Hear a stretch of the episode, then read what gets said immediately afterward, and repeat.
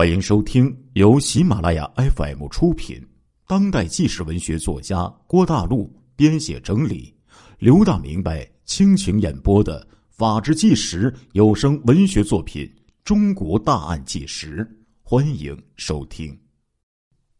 大妈是这么说的：“那天呢，他们宫媳在我们家打麻将，一直打到凌晨两点多。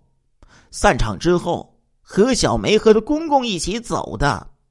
我上厕所的时候，看到何小梅一个金戒指放在水台上，估计呀是她之前洗手摘下来的，忘记戴上了。我呀赶紧追上去，我年纪大了，走不过他们，就绕了村里的一条小路到前面等他们，忘记带上了。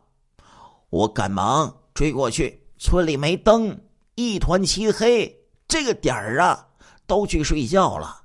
我亲眼看到何小梅和她老公公两个人搂着走过来的，她公公的手啊，还摸在何小梅的胸上。我吓了一大跳啊，也没敢给他们戒指，急忙转身就走了。后来呀，我想起来了呀。打牌的时候啊，那个何小梅和她公公那腿呀，在桌子底下碰来碰去的。我开始以为是无意的，原来是这么回事啊！民警同志，这事儿你得要保密呀，千万别说是我说的呀。我们这里很保守，这种事儿可不得了啊！放十年前有这种事儿，还要。被男女压着，哎，去敲敲锣打鼓游街的呀！听到这里，老杨恍然大悟了，原来呀，奸夫竟然是何小梅她老公公啊！何小梅的丈夫回去捉奸，捉住了自己的老爸和老婆。虽然何小梅丈夫气急败坏，但这事儿不能张扬出去呀。不然，全家可都没有办法做人了。那不仅是何小梅一个人丢人了。那么，如果何小梅的奸夫是她老公公，她老公公可就很有可疑了呀。首先呢，她老公公做了这种乱伦的事儿，为了消除影响，很有可能会杀掉儿媳灭口。其次呢。何小梅脖子上有掐痕，但是很轻微，似乎是力气不足的人干的。何小梅的老公是个青年人，就算是比较瘦弱，也不可能掐不死一个女人。但是，何小梅的公公黄老头已经快五十岁了，力气肯定就会有所不足，符合这个推断呢。还有。何小梅死前和人发生过性关系，但是衣服完整，不像是被强奸的，这是一个很大的疑点。你要说杀人犯是何小梅她老公，两个人已经闹翻了，而且又分居半年，不可能自动的发生性关系。她老公也不可能在杀人之前去强奸自己厌恶的老婆，这不符合逻辑。看起来。可能是何小梅呀，又和公公偷情，事后因为什么事儿闹翻了，公公愤而杀人。这样一来，一切都说得通了。杀人犯的血型是 A 型，公公的血型也是 A 型，有很大的作案嫌疑。想到这里，老杨立刻派刑警提取何小梅公公黄老头的血样，连夜送到南京去做。比对 DNA 的鉴定。第二天一早啊，这个检验报告还没出来呢，公安局就来了一个人，谁呀？马老太。老杨亲自接待马老太。马老太是刚刚从上海赶回来的。马老太呀，虽然只有四十七岁，看起来比丈夫黄老头啊要老得多。她的身材呢偏胖。个子呀很矮，看起来只有一米五几，头发有一些斑白了。马老太说事儿、说话、做事儿啊，非常干练，一看就是在外面经常闯荡的人。但是有意思的是啊，这个马老太呀还很保守。扬州的回民不少，同这个西北的回民呢有很大区别，和汉人呢没有太大不同。这里的回族妇女呢，打扮的都和汉族妇女一样，外表根本看不出来。马老太呢，却戴着头巾，遮住耳朵，大热天穿衣服啊，还遮住了这手臂，还有这个小腿儿，哎，一身黑衣。以他的岁数来说，这样穿没什么必要啊，只能说明马老太呀，哎，比较保守传统。老杨之前听邻居说呀，这个马老太还很虔诚，经常呢去做礼拜。马老太开门见山的就说：“他儿子不是凶手，老杨他们抓错人了。”老杨就问了：“那你觉得凶手会是谁呀？”马老太顿了顿。就说：“是我那个爱千刀的男人。”老杨说啥呀？马老太说：“到了这个地步，我没有什么好隐瞒的了。我听说你们把我儿子给抓了，又把那个老东西抽血去检验什么 DNA。我看你们马上要知道真相了，我就提前告诉你们。”你们也知道我儿子捉奸那回事吧？他放奸夫跑了，为什么呢？因为那个奸夫就是他爸爸，这个老东西早就和何小梅勾搭上了。我和我儿子一直被蒙在鼓里。我儿子性格懦弱内向，又没什么钱，他不中何小梅的意。那个老东西，又会玩又有钱。他年轻的时候就跟村里的几个寡妇都搞上床，搞得人家家里人打上门来。他老了，一样的骚，经常背着我跑到扬州去嫖娼。这两个人都不是什么好东西，三搞四搞就勾搭上了。老杨这时候说。哦，我明白了，你的意思是你老公怕丑事被传扬开，就去杀人灭口了。马老太说：“真丢死人了！我天天在外面拼命，这个老东西就在家里爬灰。我知道捉奸这个事儿之后，几次让老东西赶快和那个贱货断掉，再赶出去。”把孙子留下，这对奸夫淫妇就是不断。躲了大半年，大概两周之前，我从广州回来，给他们最后通牒：如果再拖着，我就给他们好看。随后，我就去了上海，让老家伙在我回来之前解决这件事儿。那个贱货也是要面子的。我看他不会把事情给闹开，结果没有几天，这贱货就死了。你们说，如果不是那老东西杀的，还能是谁呀？两个人肯定为分手闹翻脸了，打起架来。老东西一怒之下就把何小梅给杀了。老杨说：“那你有什么证据呀？”马老太说。我跟你们说，这老东西和那个贱货一直保持性关系没断。你不是说贱货身上发现了精液吗？你们检测检测，十有八九就是那老东西的。他的血型也是 A 型，这些你们都应该知道。别的我不管，你们要赶快把我儿子放出来，他是无辜的。我儿子老实被自己的爸爸还有媳妇儿欺负成这样，还要蹲看守所，你说这是什么事儿啊？哎，马老太呀，爱子心切呀。老杨呢，就把这马老太给送走了，派人呢去把黄老头请到公安局来喝喝茶了。其实啊，也是一边等待着检测报告。下午，加急的 DNA 的检测结果出来了，果然精液并不是何小梅她丈夫的，就是黄老头的。显然，黄老头有重大。作案嫌疑，老杨立即抓捕了黄老头。这次啊，黄老头情绪低落，很快就承认了：“我儿媳妇儿是我杀的。你们也知道，我们有奸情。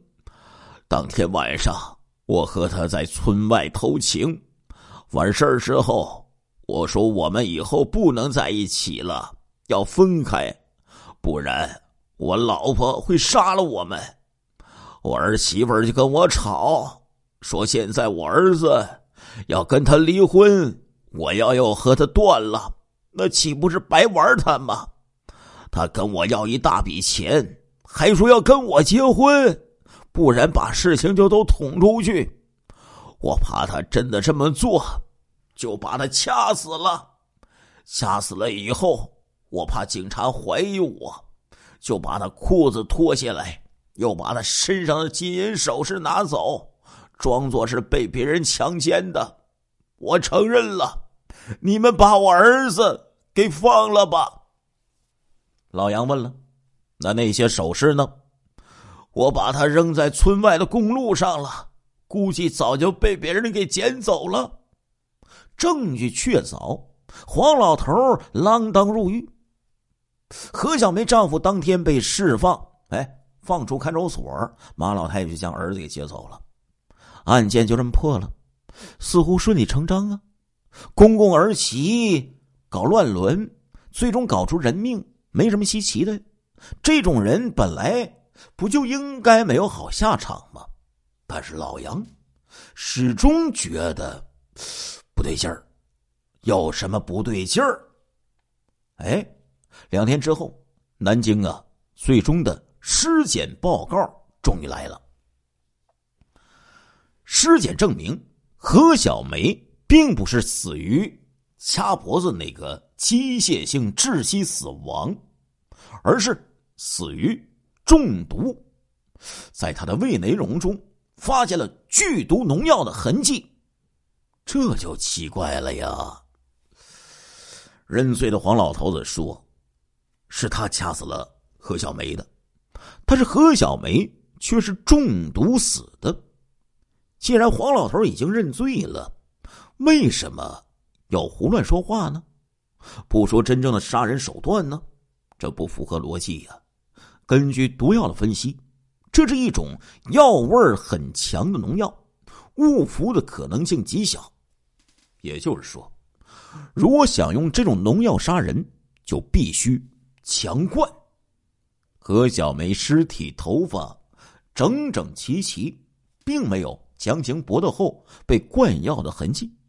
更奇怪的是，当天下午，年轻民警啊送来了其他证人的一些口供。第一份就是发现尸体的老大爷的口供，老大爷口供也没什么内容，他也就是看到了尸体而已。最后一句。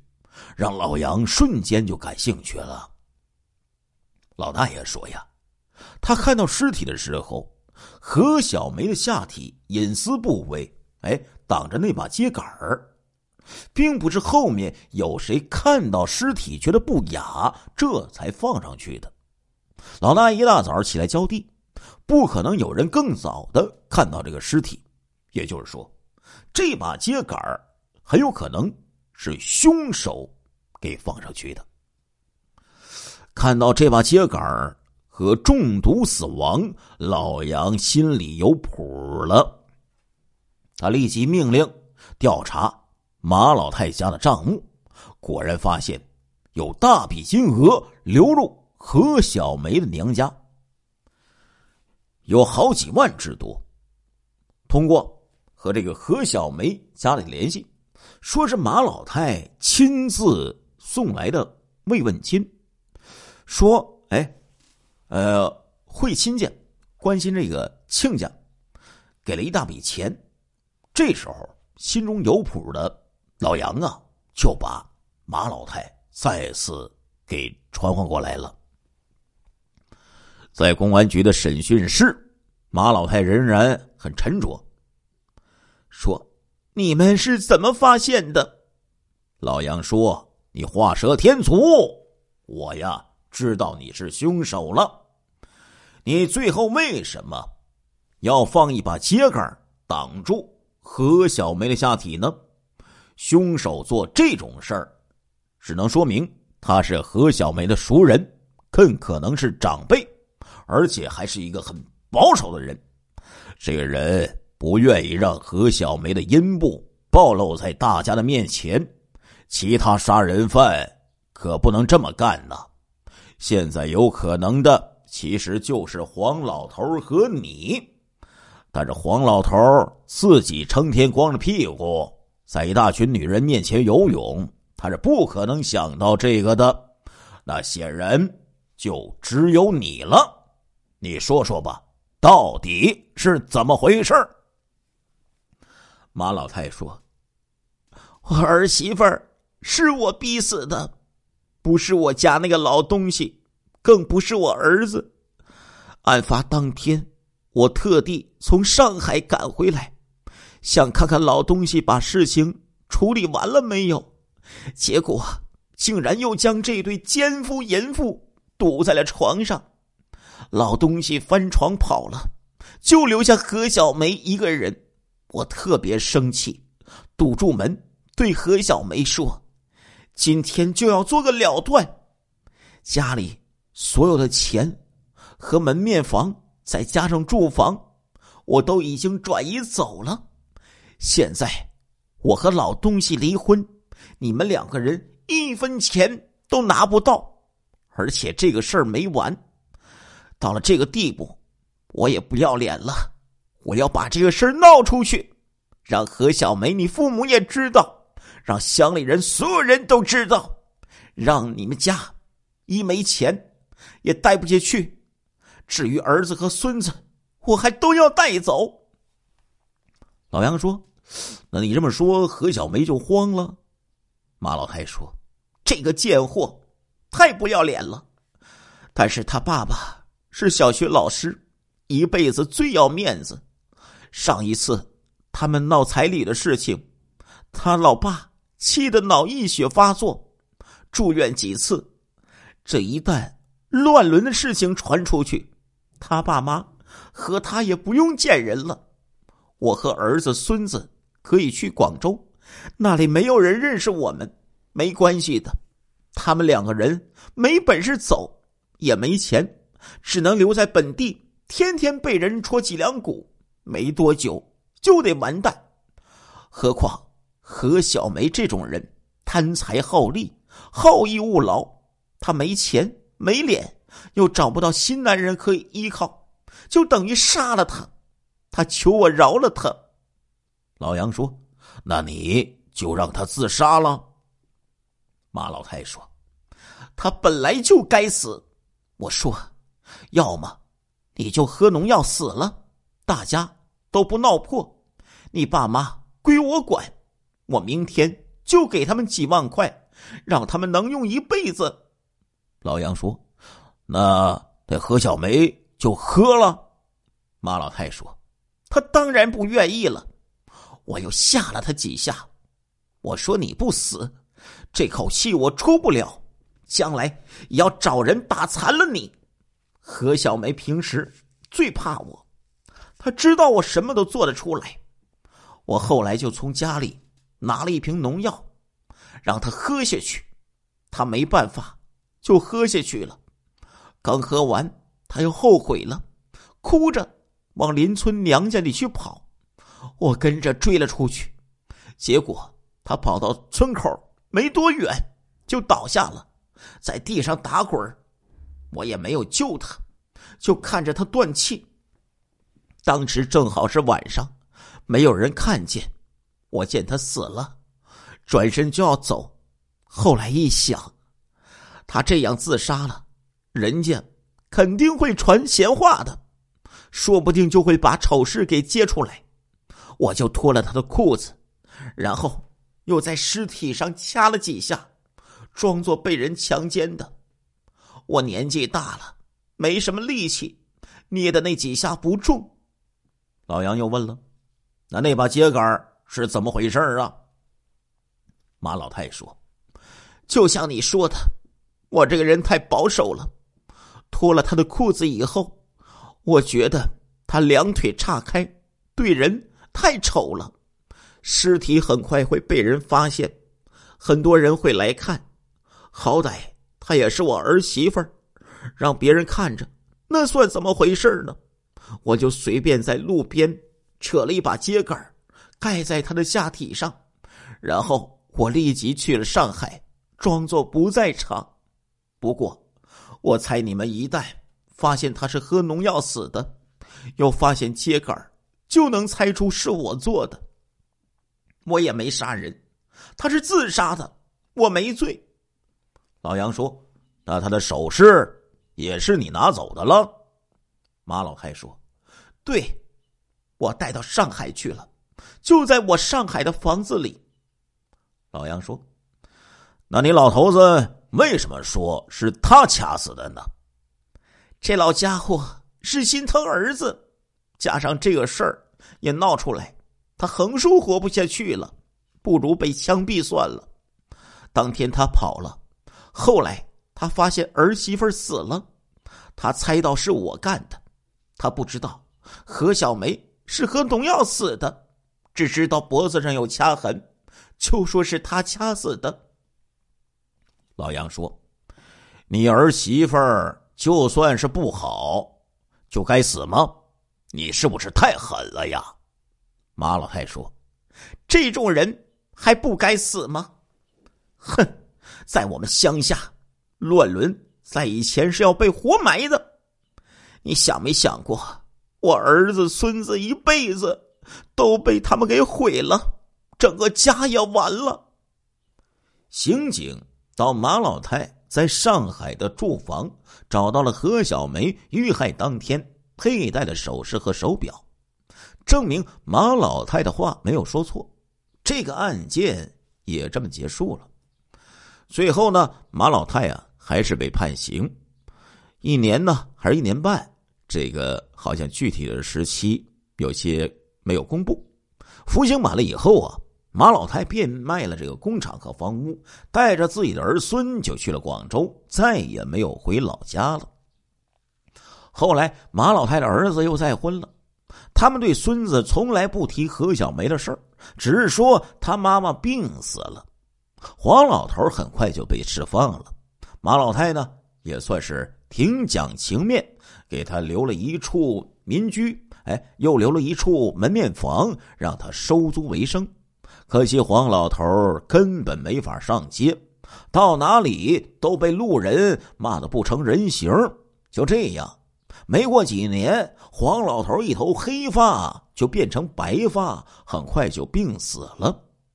最倒霉的是啊，是何小梅的娘家，面对邻里的嘲笑，何小梅的父母基本上是不能出门。第二年，他父亲。就被气得脑溢血，再次发作就去世了。女人啊，哎呀，这一辈子呀，是不是应该珍惜自己的名节呀？何小梅还有一个小妹妹，因为姐姐这件事呢，到了三十多岁才远嫁新疆。到这里，刘大明白忍不住要说一句，对吧？男人也好，女人也罢，得管住肚脐眼下面。那些东西呀，这有啥呀？其实，在当，亲爱的听众朋友们，这一集的《中国大案纪实》播送完了，感谢您的收听，我们下一集再见。